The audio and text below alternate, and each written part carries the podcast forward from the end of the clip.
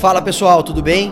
Gustavo Sudibrac em mais um episódio do nosso podcast Ressignificando o Direito, produzido aqui um time foda do Slap Law.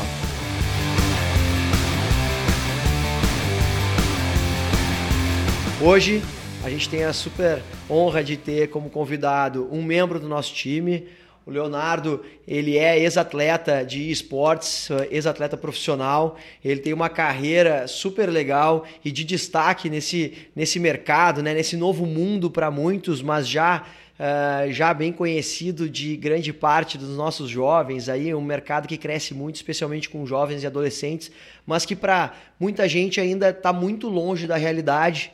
Então a gente vê eh, bastante o choque entre esses dois mundos e a nossa ideia hoje é trazer um pouquinho mais de informação sobre o mercado de esportes e o mercado dos games. Então uh, é uma com é muita honra, a gente com muita satisfação a gente recebe aqui o Léo, nosso legal advisor aqui do escritório, que tem focado bastante, inclusive a sua atuação na área de direito digital e também olhando para esse mercado dos games, né, que ocorrem obviamente em plataformas online.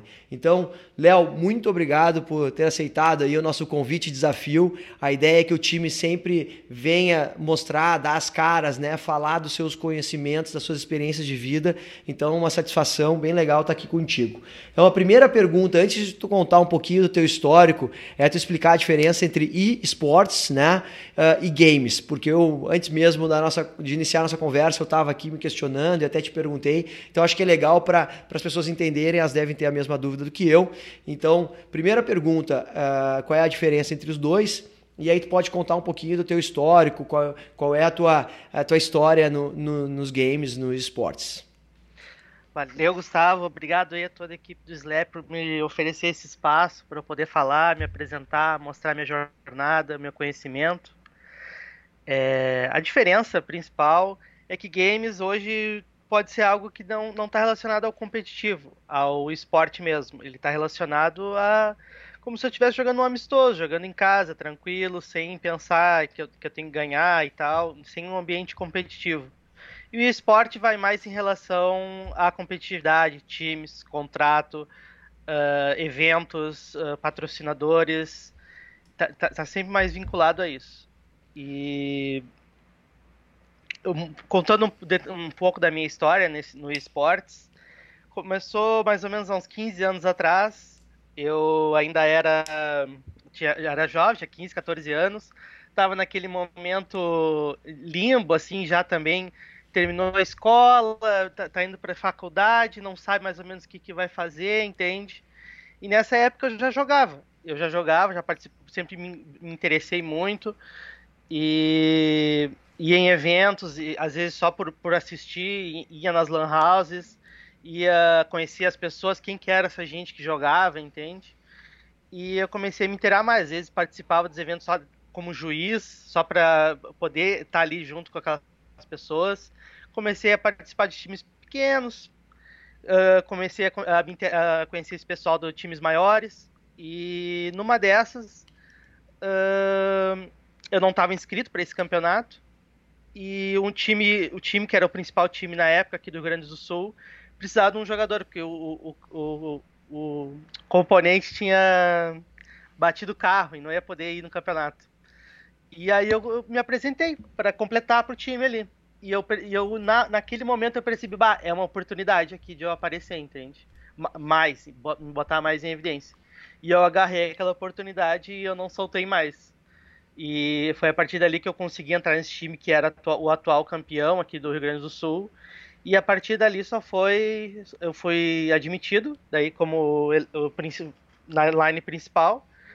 E a partir dali aproveitei aquela oportunidade para jogar. Daí a gente começou a viajar. Uh, viajava por todo o Brasil, aqui, Rio de Janeiro, São Paulo, Curitiba, uh, Santa Catarina, ali, Balneário uh, inúmeras cidades aqui do, interior do Rio Grande do Sul também, interior de São Paulo. Uh, mais para frente, inclusive, uh, viajei, viajei para Bogotá, na Colômbia, participar de campeonato lá.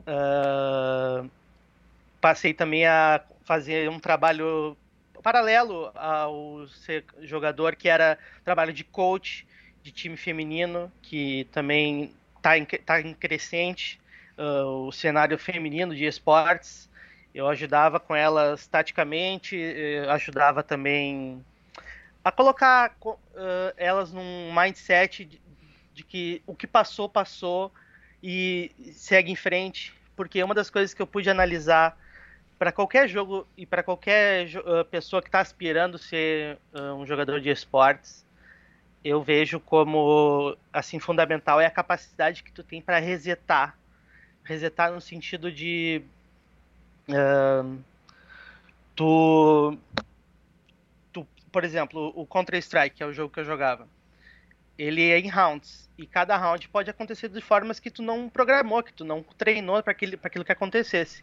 E em vez de tu ficar pensando no que aconteceu, tu tem que ter a capacidade de resetar e já pensar no aqui, ó, próximo round, vamos, reseta, vamos, entendeu? Entendi. E isso, e isso é um dos, um dos pontos fortes para o jogador assim poder crescer e se alavancar porque muitos problemas que eu via, principalmente nelas, que eu sempre tentava resolver, era sair daquele mindset e colocar no lugar. Tanto é que a gente foi, na, na, época a gente já era os melhores do Brasil, e eu conseguia, acho fazer um trabalho excelente com elas, fiquei com elas um ano. Uh, depois, com abaixo do Counter-Strike, já era 2011, 2012, uh, eu, entre, eu comecei a jogar League of Legends, que é um outro jogo, uma outra proposta. E a gente foi campeão brasileiro também. Uh, nessa época eu já tinha entrado na faculdade de Direito. E eu ali tomei uma escolha, assim, do que eu queria para minha vida. E eu escolhi seguir a faculdade de Direito e deixei de lado uh, o cenário de esportes. E, e todo esse caminhar me, me trouxe até aqui. Hoje eu estou no SLAP e eu, é um espaço incrível que eu consigo unir esses dois mundos, essas minhas duas paixões e, e fazer um excelente trabalho. Boa, é isso aí, tô aqui de prova para carimbar esse, esse excelente.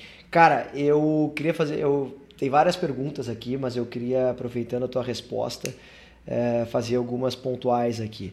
Uh, uhum. Primeiro, é, várias pessoas têm essa percepção, assim como eu, de que os jogos, né, o esportes Eles ocorrem, obviamente, no, por meio do computador, né? Isso é, isso é, óbvio, mas que não existe um mundo físico em volta. E desde que uh, eu fui comecei a me interessar um pouco em termos de trabalho por esse mercado, não só pelo tamanho, mas pela, por diversos sinais, e, e um deles foi a tua vinda para o escritório, uh, além de uh, outras startups que a gente está olhando e conversando eu, eu, comecei a ver que tem muito mais. E, e, em nossas conversas e debatendo questões, a gente falou algumas vezes de eventos. E aqui tu falou de novo que viajou para os eventos e tal. Conta um pouquinho como é que é um evento de esportes, porque acho que a grande maioria das pessoas pensa como eu pensava, que era só jogo computador, só via computador, as pessoas não se viam, não estavam nunca fisicamente juntos. Mas a, o que eu vi, o que vocês me mostraram aqui no escritório, não é só tu que é jogador, tem outras pessoas aqui também que gostam, foi um, um mundo diferente. Então, conta um pouquinho da, da, do que acontece num evento desse, como é que é. Uh, tu falou de estratégia do time, pode juntar essa, essa resposta, uh, essa pergunta junto e colocar a questão de estratégia. As pessoas jogam junto, tem, não é, é um time mesmo com estratégia de jogo. Como é que é essa história do evento? Assim, conta um pouquinho pra gente, se puder. Então, especificamente no Counter Strike, ele é um jogo 5 contra 5 e nos eventos tu tem que te, tu tem, tu tem um preparo assim máximo. A gente se reunia antes, fazia bootcamps para treinar contra os times. Muitas vezes a gente sabia já, por exemplo, saía a tabela, a gente sabia quem a gente ia enfrentar. A gente evitava jogar com esses times que a gente ia enfrentar para não mostrar tática, porque o lado tático é muito importante nesse tipo de jogo. Um... O Counter-Strike é, um, é um jogo de tiro, de, de times, squads contra squads. Como é que é? Conta um pouquinho para quem não sabe tá, para quem não conhece, Counter-Strike é um jogo 5 contra 5, em que um, um, lado tem que proteger certos setores do mapa e o outro, mapa, o outro lado tem que atacar esses setores do mapa para tentar plantar a bomba. E o outro time pode defusar a bomba caso ela seja plantada. E aí tu tem em cima desses mapas, que tem vários mapas, que tu pode vetar um se tu não quiser jogar contra o time e escolher outro. Uh, tu tem toda uma tática, como que tu aborda o, mapa, como que tu aborda certos jogadores. Ó, esse jogador cuida dessa posição, a gente tem que ter um cuidado extra, tal, tal, tal. Ele, ele gosta de fazer isso, coisas que ele gosta de fazer durante o round. Existe todo um, um esquema de antitático que tu faz contra certos times. Uh, e, no, nos eventos era incrível, assim, a gente tinha um super contato também com os fãs, o pessoal gostava de nos ver, conversar, como que era estar tá lá. Uh, mas, uh, mas eu vou te fazer uma interrupção aqui, desculpa. Fala. Mas aí a, a, a arena uh, tem pessoas, tem onde estão os times, que devem ser uns computadores enfileirados, e aí tem, uhum. tem plateia, as pessoas estão vendo aonde, tem um telão que reproduz. Conta para quem não conhece esse mundo, como eu aqui, explica um pouco mais, porque estou super curioso. Uh, então, nos eventos maiores, né? Porque na minha época, quando ainda estava começando aquela pavimentação do cenário, seria era só uma lan house, às vezes iam para um evento em São Paulo, coisa pequena, assim, dentro de um shopping. Hoje, chegou num certo nível que, bom, a Datafolha anunciou aqui que tipo já existem mais de 67 milhões de consumidores de jogos eletrônicos no Brasil. Então, para você ter uma ideia, hoje se enche estádio, hoje tem um super telão, campeonatos mundiais tem apresentação de banda, tem hoje uma equipe mesmo, na minha época era nós e um coach, assim, no máximo. hoje nós temos, pode, pode até se chamar de startups as equipes, porque são uns ambi ambientes de inovação, que inclui uh, nutricionista, psicólogo, uh, o próprio coach, um, um gerente manager, uh, todo um apoio e suporte para essas equipes para elas poderem desempenhar ao máximo. E, e, os eventos, tu, tu vê o tamanho de que é a coisa, tu, tu qualquer um que puder olhar no YouTube sabe o tamanho que é. Uh, ano, ano retrasado, se não me engano, teve a final do League of Legends na arena do Palmeiras, a nova, e foi incrível, assim, lotado. Uh, Hoje tem rappers que fazem música também para os jogos.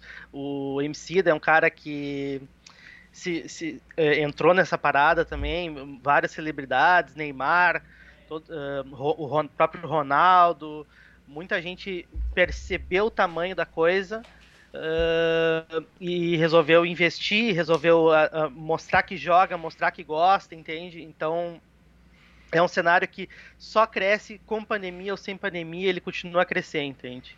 Pô, muito legal. Cara, tu falou de Ronaldo, falou do, é, do Neymar. Do Neymar, do Emicida, uh, tem vários, né? Os jogadores de futebol são super entusiastas, né? Eles sempre mostram, claro, eles jogando mais futebol, mas eles jogam vários outros jogos. E, isso mostra uma tendência e uma, uma questão super multidisciplinar, né? A gente está vendo, e por isso que eu pedi para tu falar dos eventos, porque existe todo um ecossistema em volta e quem não faz parte uh, não conhece. Então a gente conhece, e eu vou usar o circo no, no bom sentido, a gente conhece o circo do futebol, a gente sabe que tem toda uma história, não só no, ah, no profissional, mas tem todo um histórico né, dos jogadores amadores, a formação dos atletas, aquele cuidado com os atletas, e tu tá dizendo e nos trazendo que com o esportes é assim também, é uma coisa para mim que foi muito nova um tempo atrás, quando a gente começou a conversar, até a questão de preparação física, né? Tu falou de nutricionista, psicólogo, Sim. e um tempo atrás a gente falava sobre preparação física.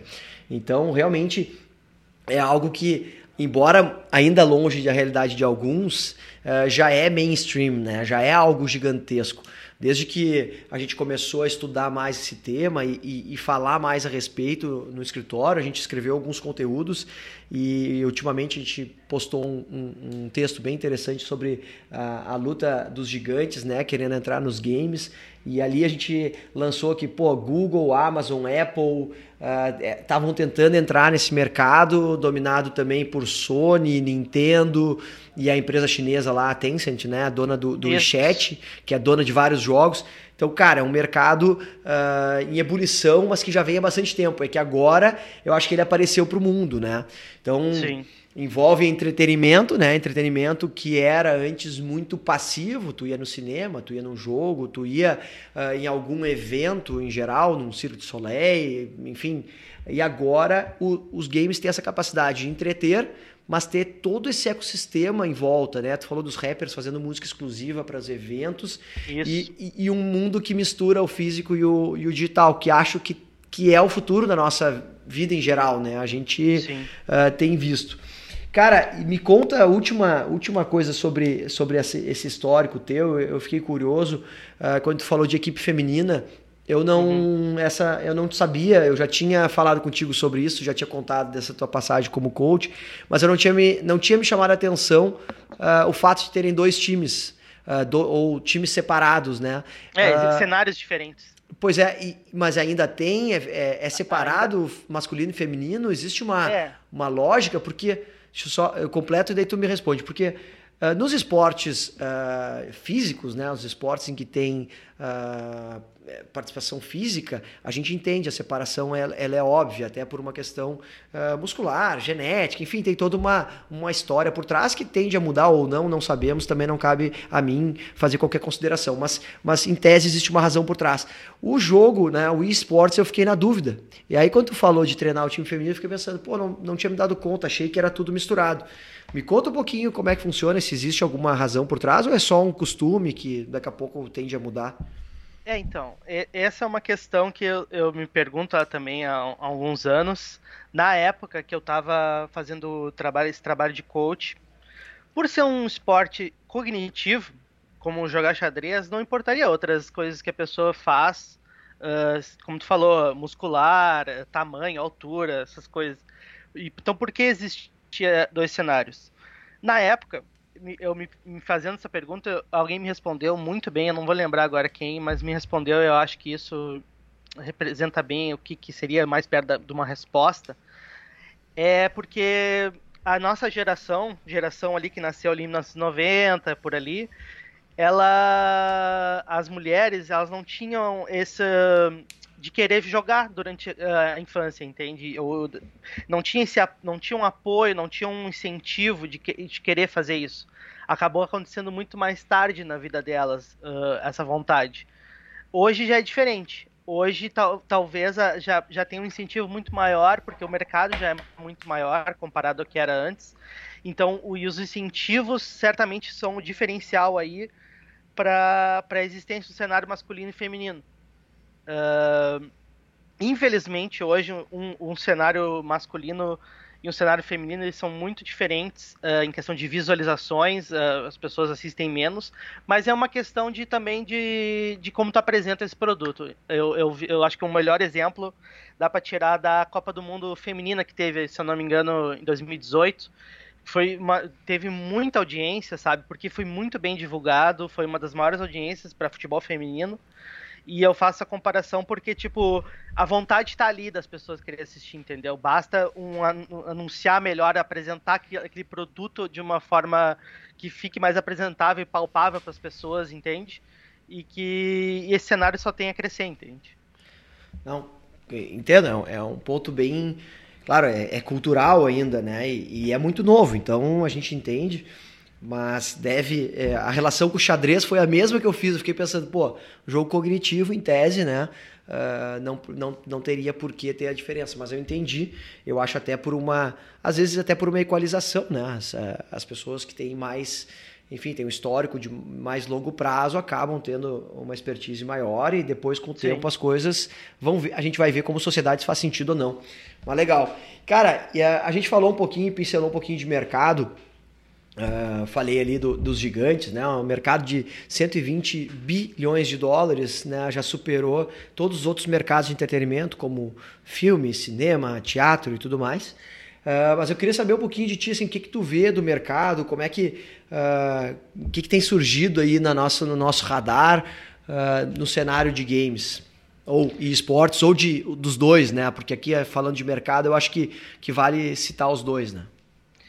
É, então, é importante fazer, acho que um apontamento aqui do, do, do, crescimento que foi. Como que nós chegamos aonde a gente está hoje? Uh, as, as, principais empresas hoje pode dizer a EA, Blizzard, Valve, principais, as principais empresas americanas que são as que regram o jogo, uh, elas sempre colocaram, elas são assim. Lá nos Estados Unidos existe as AAAs, que são tipo a, as empresas que colocam muito financiamento e muito investimento em cima do, de um jogo. E, e tu, tu, então tu espera algo muito mais daquilo, que, que são as AAAs, entende? Uh, e ele tem uma regra nos Estados Unidos de mercado que todas essas AAAs elas sejam preço fixado em 60 dólares. Isso já é mais de 15 anos assim, que toda AAA tem que ser o preço fixado em 60 dólares. E o que acabou acontecendo é que, apesar da inflação, de que, vai, de, que vem ano após ano, tanto nos Estados Unidos, em qualquer outro lugar, a inflação aumenta e o preço continua a 60 dólares.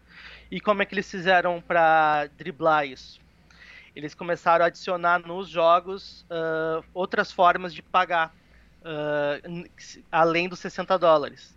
Ou seja, microtransações, DLC, que seria as downloadable content, que é tudo aquilo que tu consegue retirar do teu consumidor além dos 60 dólares. hoje os valores já chegam assim, ó, de, de um, um consumidor apenas que pagou aqueles 60 dólares consegue retirar assim milhares de dólares da, daquela mesma pessoa, entende? Porque tu divide teu conteúdo do jogo em, em pequenas pequenas parcelas e tu vai dando aos, ao longo do tempo para aquela pessoa. E isso tem sido, foi um dos, para mim, um dos exponenciais assim, para fazer o mercado crescer da maneira que cresceu. Porque não mais a pessoa está pagando o valor de um jogo, é como se uma estivesse pagando o valor de 30, 40 jogos, entende? E. e... Tem um, eh, desculpa, tem um nome para isso, né? É Loot Machines? Como é que chama? Lot Machines? Como é que. É, então dentro das microtransações existem as loot boxes, que é um elemento de gambling trazido às microtransações.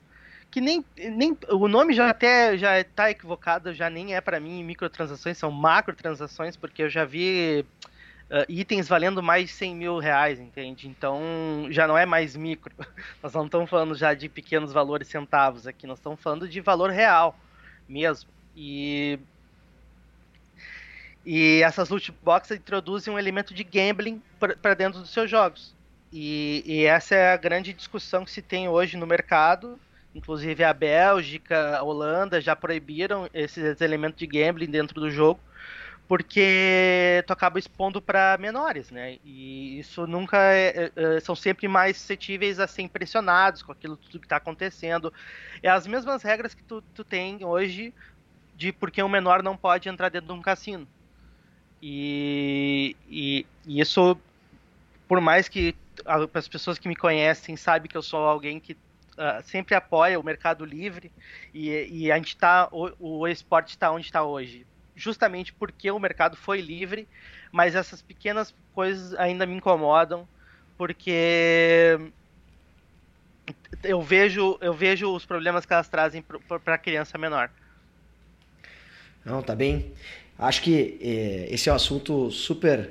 É, não, é, não é nem polêmico, acho que ele é super denso, né? A questão da, do gambling, gambling dentro da, da. Enfim, não é dentro, mas nos jogos e, e na verdade, todo gambling, né, todo jogo de azar no Brasil está passando por um, um, um debate uh, muito forte, uh, porque a gente pensava em, em, jogo de azar, pensava em cassino, né? Hoje existem diversas outras formas, e principalmente online, uh, em que acontece, de certa forma, uh, apostas né, e jogo de azar. Então, acho que é um tema super polêmico, né? vai, vai longe o debate sobre ele, mas uh, acho que o ponto que fica aqui Uh, do que tu disse muito bem, é que eles tornaram os jogos umas, umas máquinas de fazer dinheiro, né? E aí, Exato. claro, os limites uh, de até quando essas. Uh, especialmente os jovens, porque os jogos são normalmente direcionados a eles, até quando eles têm discernimento e capacidade de escolher, eh, de jogar e de acabar apostando, eu acho que são limites que a gente ainda vai ver muita discussão e que até foge um pouquinho da nossa uh, do nosso papo aqui, uh, de falar Sim. sobre o cenário mesmo de negócios, né? Porque a gente está aqui no Slap para apoiar uh, empresas que querem desenvolver games, empresas que estão, de certa forma, trazendo inovações nesse mercado e certamente esses debates ficam né, na esfera muito jurídica e a gente, obviamente, aqui acaba passando por eles e acaba tendo que estressar muito desses pontos e é bom que a gente tenha sempre esse cuidado, obviamente, especialmente falando de menores. Então, muito bem Sim. colocado. E cara, uh, me diz uma coisa da. Eu te pergunto, tu falou das lan houses ali. É, por muito tempo as lan houses foram as casas onde as pessoas jogavam e, e tem vídeos na Ásia que são são quase como um estádio de futebol de centenas de milhares, eu acho, de computadores e as pessoas jogando enlouquecidas, assim, parece aquelas pessoas até nos cassinos, né? Quando a gente vê aquelas cenas ruins de cassino, e eu não estou criticando o cassino, só estou dizendo que tem algumas imagens ruins que tu vê que a pessoa não consegue sair daquele, daquele negócio. Tinha umas imagens dessas de lan house gigantescas. Mas, cara, esse é um cenário em que as pessoas ainda não tinham super conexões, não tinham bons computadores, não tinham espaço, então elas iam para esses lugares. Hoje é uma tendência que tem desaparecido, né? Como é que tá esse cenário? As lan houses, na minha percepção de leigo aqui, parece que ficaram casas de imprimir coisa. Ah, vai lá na lan house e imprime aquele documento. Como é que é, é, foi uma é exatamente isso? Ocorreu um movimento de internalização, assim as pessoas começaram a fazer jogar em casa, nos seus computadores? Exato. Uh, na minha época, 2003, 2004, 2005 ali, aqui em Porto Alegre, falando especificamente, era uma em cada esquina, entende? Existia, para quem é daquela época, de, provavelmente deve lembrar da, da Code 3, Nuke, Seven, Monkey, inúmeras lan houses que tinham aqui em Porto Alegre que acabaram fechando já. E, e muito vai de, uh, daquilo mesmo que tu falou uh, as pessoas adquiriram um poder de compra muito maior e os computadores ficaram mais baratos, celulares, então aquilo uh, foi levado para dentro de casa. E, e, e, isso acabou matando, em geral, assim, as lan houses no Brasil, porque tudo aquilo que tu conseguiria fazer numa lan house, que seja jogar contra as pessoas, tu consegue hoje fazer em casa. Uh, a internet naquela época também não era as melhores, então a Lan House fornecia um espaço que tu conseguia jogar com outras pessoas com um ping muito baixo, então era muito mais produtivo tu ir numa Lan House do que ter um computador em casa. Mas hoje, com o aumento da internet, hoje a gente consegue com planos aí de internet fibra que parece que tá jogando numa Lan House, porque é perfeito. Uh, questão de ping, isso certamente quem é gamer sabe que o ping é uma coisa que que a latência do, do jogo, né, é uma coisa que incomoda e todo mundo sabe que quanto melhor uma internet, melhor teu desempenho. Então, isso certamente foi uma coisa que, que ajudou a destruir o, as lan houses como a gente conhecia naquela época, que foi a época de ouro. Uh, existia acho que mais de 90 mil lan houses, segundo os dados que eu, uh, da Datafolha, e hoje esse número é tipo irrisório, assim, perto do que é. Então, é, para quem bom para quem conhece aí sabe que o, tam, o tamanho que era e, e, hoje não, não chega nem perto boa. E em números de, de empresas assim de startups ou de empresas de jogos eu sei tem um caso muito famoso aqui no Brasil que é aquele Wild uh, Wildfire Wild como é que é o nome da, daquela startup que, que é um estúdio de jogos que abriu capital até virou um unicórnio abriu capital não virou um unicórnio uh, que o Unicórnio é uma empresa que tem um valuation, um valor de mercado acima de um bi de dólares, e é uma empresa brasileira de dois irmãos, uh, que acabou tendo muito sucesso, mas tem alguns outros casos de empresas brasileiras com destaque que tu, que tu lembre, que tenha como mencionar aqui? Uh, bom, que eu identifique assim, eu diria que é hoje os, os principais startups dentro do cenário de esportes uh, são os próprios times, como eu tinha dito antes, entendeu? Porque eles são muito mais que um time. Eles são um espaço hoje para criação de conteúdo, para inovação, principalmente na pandemia. Uh, times como a Fúria, MBR, uh, por exemplo, até hoje nós já temos o time do Flamengo entrou no esporte, o time de São Paulo entrou no esportes. Uh, todos esses eles são espaço para criação de conteúdo, porque eles contratam especificamente alguém para fazer essa contra, contra, uh, criação de conteúdo, uh, principalmente agora na pandemia, porque a gente não tem mais os campeonatos presenciais. Então, os times tiveram que se virar de alguma forma para continuar em evidência, continuar arrecadando, continuar podendo bancar os jogadores para os campeonatos on, uh, online. Então, eles tiveram que se reinventar na pandemia. E teve muitos times que, em, em questão de valuation, nem entravam no top 10. E com a pandemia começaram a entrar, porque conseguiram se virar muito melhor. Então, provavelmente os, as empresas, essas empresas uh, é que são as que identifico como as startups de hoje dentro do esportes. Ah, legal. E me, me, me diz uma coisa, tem um. Uh, me diz não, é boa.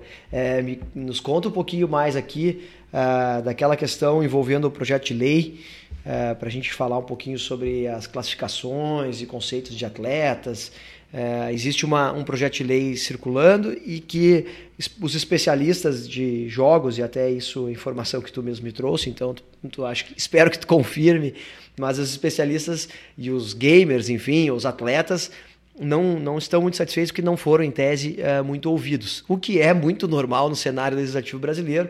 A gente, em todas as vezes que a sociedade é chamada a falar, ou na maioria das vezes, ela é chamada a falar e ela não é ouvida.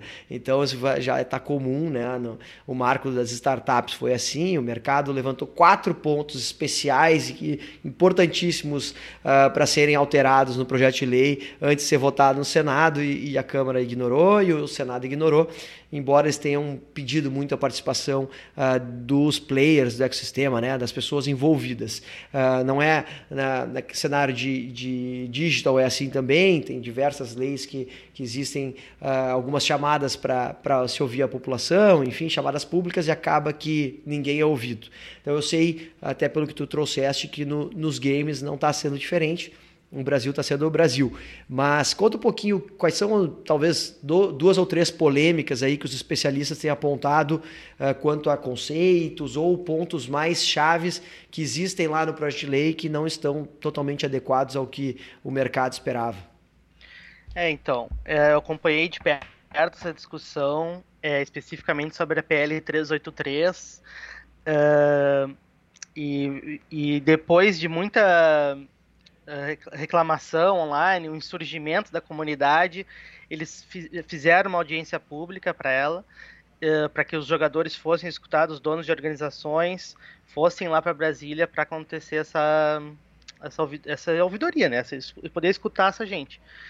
E o que, o que me. O que, e vendo assim um pouco dos vídeos que eu vi uh, do pessoal lá de Brasília, eles não foram muito bem recebidos, eles não foram muito bem escutados a senadora que uh, na época falou, eu esqueci o nome dela agora, mas ela ela não, ela não conseguia entender que, que aquelas pessoas também eram atletas, não queriam que a denominação atleta tivesse na lei para aqueles jogadores de, de jogos.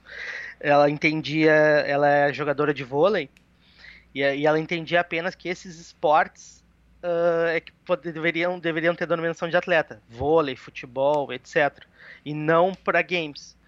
E ajudou ela, mostrou para ela um pouco do cenário, eu acho que ajudou, e isso acabou ficando no projeto de lei, não foi retirado. Mas uh, outros pontos também foram trazidos, é que questão dos jogos violentos, é, que não atende às necessidades do mercado, porque qualquer jogador, a lei diz que qualquer jogador, projeto de lei, né? A lei, o projeto de lei diz que qualquer jogador que jogue jogo violento não pode ser considerado esporte. E isto ia retirar uma enorme parcela de jogadores que hoje já se dedicaram a sua vida para aquilo e não, não iam poder mais se denominar de atletas, não poderiam ser contratados por nenhuma organização, não teria aquela proteção de que um atleta tem.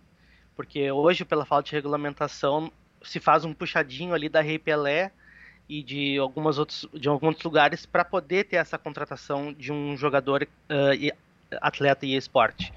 Então, a lei apresentar dessa forma que jogos violentos não são esportes uh, vai muito contra aquilo que o mercado já se colocou há mais de 30 anos, entende? Então, Entendi. é uma discussão difícil, é uma batata quente e eu espero que no futuro ainda as organizações consigam se mostrar ouvidas e mostrar que que olha, não é como é como dizer que um xadrez é um jogo violento. Eu derrubei uma peça, entendeu? Eu derrubei eh, eu derrubei mais uma coisa, só porque tem arma no jogo, então é, muito daquela discussão também foi trazida é, em Brasília da questão da, do massacre em Suzano que teve, não sei se tu lembra. Uhum. É, que dois alunos entraram, dois ex-alunos entraram numa escola e atiraram em todo mundo. E aquilo foi trazido também para discussão. E são coisas uh, muito aquém a do que deveria ser discutido para do que é esporte violento mesmo. Uh, e pensando, e espero que no futuro eles sejam seja tratado com devido respeito e não da forma que foi tratado, trazendo toda uma discussão das armas para dentro de esportes, e não discutindo arma mesmo, entende? Regulação, como é que as, aqueles, os alunos conseguiram aquelas armas. Que esse para mim é o maior problema do que tratar um jogo violento como como o Counter-Strike, por exemplo, ou qualquer outro jogo de tiro, Free Fire, hoje é muito conhecido no Brasil também. Então isso é um, é um, é um problema grande se a, a, lei for aprovada do jeito que está. Entendi. É, mais uma, uma polêmica né, em torno desse, uh, desse mercado e certamente não parará a discussão nesse projeto de lei, aprovado ou não. A gente espera que a lei uh, uh, corresponda à realidade, não o contrário. Né? a lei não, de regra, ela não pode demorar muito né, para vir, porque senão ela acaba descolada demais da, da, inovação, enfim, e os games são, os esportes, enfim, são uma, uma evolução tecnológica, né? E, e, e certamente esses debates que são importantes, obviamente, de porte de armas, de estilo, uh, estímulo à agressão, enfim, eu acho que a gente precisa regulamentar até para reconhecer os direitos de quem faz disso uma profissão e saber os limites que a gente precisa impor, né? Eu acho que isso Exato. vale para diversos uh, mercados, diversos uh, jogos, enfim, diversas formas de entretenimento. A gente tem que limitar o que a sociedade realmente entende como uh, ruim, mas também não não jogar contra, ou não virar as costas para uma realidade já estabelecida. É, para variar, são temas que envolvem bastante uh, sociologia, filosofia, né, um pouco de história e também inovação. Saber que remar só contra a maré não adianta, é um mercado consolidado e que não vai simplesmente deixar de existir. Então, uh, realmente são questões que estão lá no colo dos nossos uh, deputados e senadores, é. e, enfim, e assessores parlamentares, mas que uh, demandariam um debate muito mais amplo, né? Tu disseste é. ali que são 87 uh, milhões de pessoas que o Datafolha estima 60, que 67 milhões é, 67. de consumidores. Então a gente está falando de quase um terço da população brasileira que estaria seria considerado jogador dentro desse mercado. Então é muita gente. Uh, não dá para a gente simplesmente uh, vir uma lei de, de cima para baixo e querer determinar né, a realidade. Uh, moldar a sociedade não, né, e, e a realidade. É importante também pautar que a lei vai sempre correr atrás, ela está sempre atrás do que o mercado propõe. E isso é, vale para tudo, para todo tipo de tecnologia, entende? Hoje já se fala em possibilidade de votação online usando tecnologia de blockchain, entende? Então, tu imagina, para um futuro em que a lei vai ter que chegar a esse ponto. Em falar em blockchain, falar em falar de votação online, entende? Coisa que a gente hoje a gente nem pensa nisso, entende? Mas é, uma hora vai ter a lei vai ter que alcançar. Eu vi também uma matéria esses tempos que falava de fundos de investimento que usam imagens de satélite para saber uh, como que está indo a, a, empresa que eles estão querendo investir, se, se, tem muita movimentação de caminhão, se naquele supermercado que eles estão trabalhando tem muito carro no estacionamento. Eles conseguem avaliar esses números por mês e ter um saldo de que como aquela empresa vai sair durante o tempo só usando imagens de satélite. E isso são tudo tópicos que, que, a, que necessitam um olhar especial. E e a lei vai estar sempre correndo atrás, porque hoje, hoje a tecnologia é muito rápida, entende? Quem tem uma ideia já tem, já está já tá colocando ela em prática e, já, e, já, e, a, e a lei está longe de falar a mesma língua que, que do que o mercado está sendo tratado hoje. Exatamente.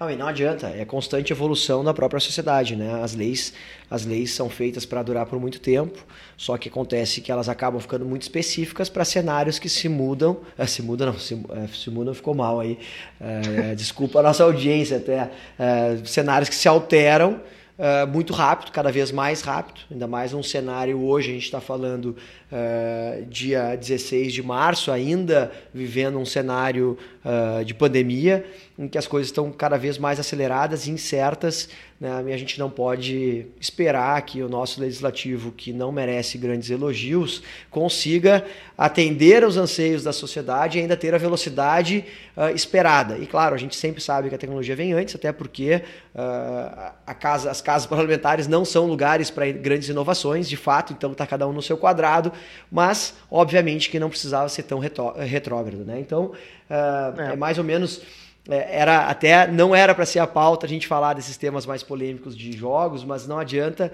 que vai, especialmente a gente aqui que trata uh, de uh, prevenção de riscos, de análise de riscos, de governança uh, para startups, para empresas, e aqui a gente está falando também de equipes que se portam como startups, né? Porque elas são, se a gente pensar, tu, tu mencionou o Flamengo, certamente o time de atletas do Flamengo lá não tem o mesmo tratamento que os atletas do futebol profissional Mas existe uma estrutura e possivelmente ela seja muito mais enxuta como startups, ela seja muito mais digital uhum. como startups e ela seja muito mais inovadora como startups. Então, uh, bem legal essa, esse paralelo que tu fizeste. Acho que uh, tem muito a ver com o que a gente faz aqui no escritório, né? entender esse novo mundo e trazer a nossa expertise, nosso conhecimento, nossas experiências jurídicas para adaptar o melhor caminho, né? Encontrar, ajudar o empreendedor a encontrar o melhor caminho uh, para ele se desenvolver e que a gente possa, como a gente sempre diz aqui, voar juntos com os nossos clientes, né?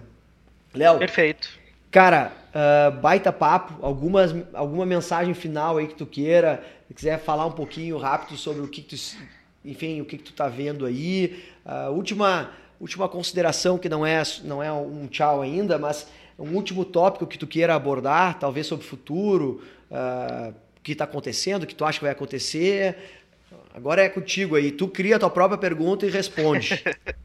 Bom, eu acredito que com, no futuro agora está chegando a vacinação, a tendência é que os, os eventos presenciais voltem e que o público gamer comece a comparecer mais a, a, aos presenciais, eles vão voltar o mercado ele tá, ele tá numa pequena. Ele tá se segurando numas amarras e eu sinto que quando ele. Quando for liberado mesmo, ele vai explodir. Os, os números vão saltar porque ele, ele tá conseguindo se virar mesmo na pandemia, ele tá crescendo mais na pandemia. Isso eu acho que uh, assustou muita gente, como que ele cresceu tanto até durante a pandemia. As pessoas começaram a ficar mais em casa, por óbvio mas os eventos era o que dava mais uh, sempre a, a, visibilidade. Então a tendência é só crescer, entende? Uh, porque ele foi uma dos pequenos uh, ramos que conseguiu se manter super forte. A gente vê hoje, por exemplo, os filmes de Hollywood, por exemplo, no cinema, não tem nada sendo lançado, entende? Está tudo parado. Então, o fato de, do mercado de esportes continuar alta, em alta, quente, do jeito que tá, eu acho que à medida que vai se passando, ele só tende a, a crescer, explodir e evoluir. Boa. Concordo, não podia concordar mais, ainda vem né, com os dias realidade aumentada, uh, hologramas, né, holografia aí para eventos. Cara, eu acho que acho não, né? Todo mundo acha que esse cenário só tende a, a aumentar e, e os essa forma de entretenimento e a própria conexão, né? a forma com, esse, com que esses jogos permitem uh, que as pessoas interajam com outras pessoas do mundo inteiro, uh, que escolham né, os seus campos de atuação. Então, tem diversos jogos e tipos, uh, tem espaço para amador, tem espaço para profissional. Eu acho que não, tem, não tem volta, por isso que é uma pena até o projeto de lei não estar tá, mais adaptado à realidade. Mas, enfim, sem entrar de novo nesse ponto, é, é o cenário que nós temos. Léo, cara, muito obrigado. Foi um, um baita papo. Uh, super enriquecedor. Tenho certeza que as pessoas que forem ouvir vão entender bem mais uh, desse cenário. A gente tem escrito bastante no, no blog aqui do Slap Law e também fez alguns vídeos. A gente já fez alguns vídeos, até o Léo gravou com o time aqui um vídeo bem legal sobre esse mercado, sobre o que está acontecendo, desafios, enfim. Então, quem quiser entender mais, procura aqui nas nossas redes sociais que a gente está apostando bastante, a gente acredita demais nesse mercado e a gente uh, faz parte né, uh, desses uh, prestadores de serviço, entre aspas, que auxilia times e jogadores e empresas que queiram atuar nesse mercado. Então, Léo, muito obrigado, palavras finais tuas aí e eu encerro por aqui depois. obrigado, obrigado equipe do Slap me fornecer esse espaço. Uh, quem quiser me seguir também pode me seguir. Sigam o Slap, Slap Law. E sigam Leonardo Balima no Instagram. Me sigam no Twitter também, mesmo nome. E é isso, valeu pelo papo. Eu acho que ajudou a, a quem não conhece ainda esse, esse espaço, esse ambiente de esporte, que, que, que dê uma olhada, sabe? Que, se, se alguma coisa saiu desse papo, é que vale, vale dar uma olhada, vale dar uma que está acontecendo com esses jogos, por que, que eles estão crescendo tanto, tanto na pandemia. Então, acho que para todo empreendedor, a pessoa que olha isso de fora, vale a pena, eu acho que é um espaço que só tende a crescer. Feito, Léo. Cara, muito obrigado. Uh, de novo, foi um baita papo, acho que super elucidativo e ao mesmo tempo, como a gente sempre quer fazer, um papo leve, um papo para o cara ouvir em qualquer momento aí, para a pessoa ouvir, tá andando de carro, quiser saber uma caminhada, uma corrida, é, elucidativo, né, educativo, mas também compartilhando experiências de alguém que, que foi lá, fez, superou, se desafiou, se jogou num, num ambiente que não conhecia. Então acho que tem tudo a ver com esse nosso movimento de ressignificação do direito. Então eu te agradeço por ser um convidado, embora um convidado de casa, no nosso podcast aqui, Ressignificando o Direito. Quem assistiu, aliás, quem ouviu o nosso podcast, a nossa audiência, agradeço demais uh, mais uma vez. A gente tem se esforçado ao máximo para produzir o máximo de conteúdo possível para vocês. A gente realmente tem um, uh, uma, uma orientação muito clara aqui dentro de que a gente quer compartilhar o máximo de conteúdo de qualidade possível. Faz parte da nossa uh, missão aqui, do nosso propósito do SLAP como um todo. Então, muito obrigado você que, que ouviu aí, que compartilhou o conteúdo com amigos, familiares, enfim, pessoas que, que gostaria que ouvissem. Então, se quiser assinar lá a nossa, uh, o nosso podcast no, no seu player, a gente agradece. Se quiser mandar feedbacks, comentários, críticas, elogios, nas nossas redes sociais, uh, podem ficar bem à vontade. A gente recebe e responde todas as, as mensagens uh, que a gente acaba recebendo. Então, muito obrigado. Nos sigam no, no, Instagram, no LinkedIn e se quiserem bater qualquer papo, é só disparar uma mensagem. Muito obrigado, um abraço a todos vocês e vamos em frente. Até mais.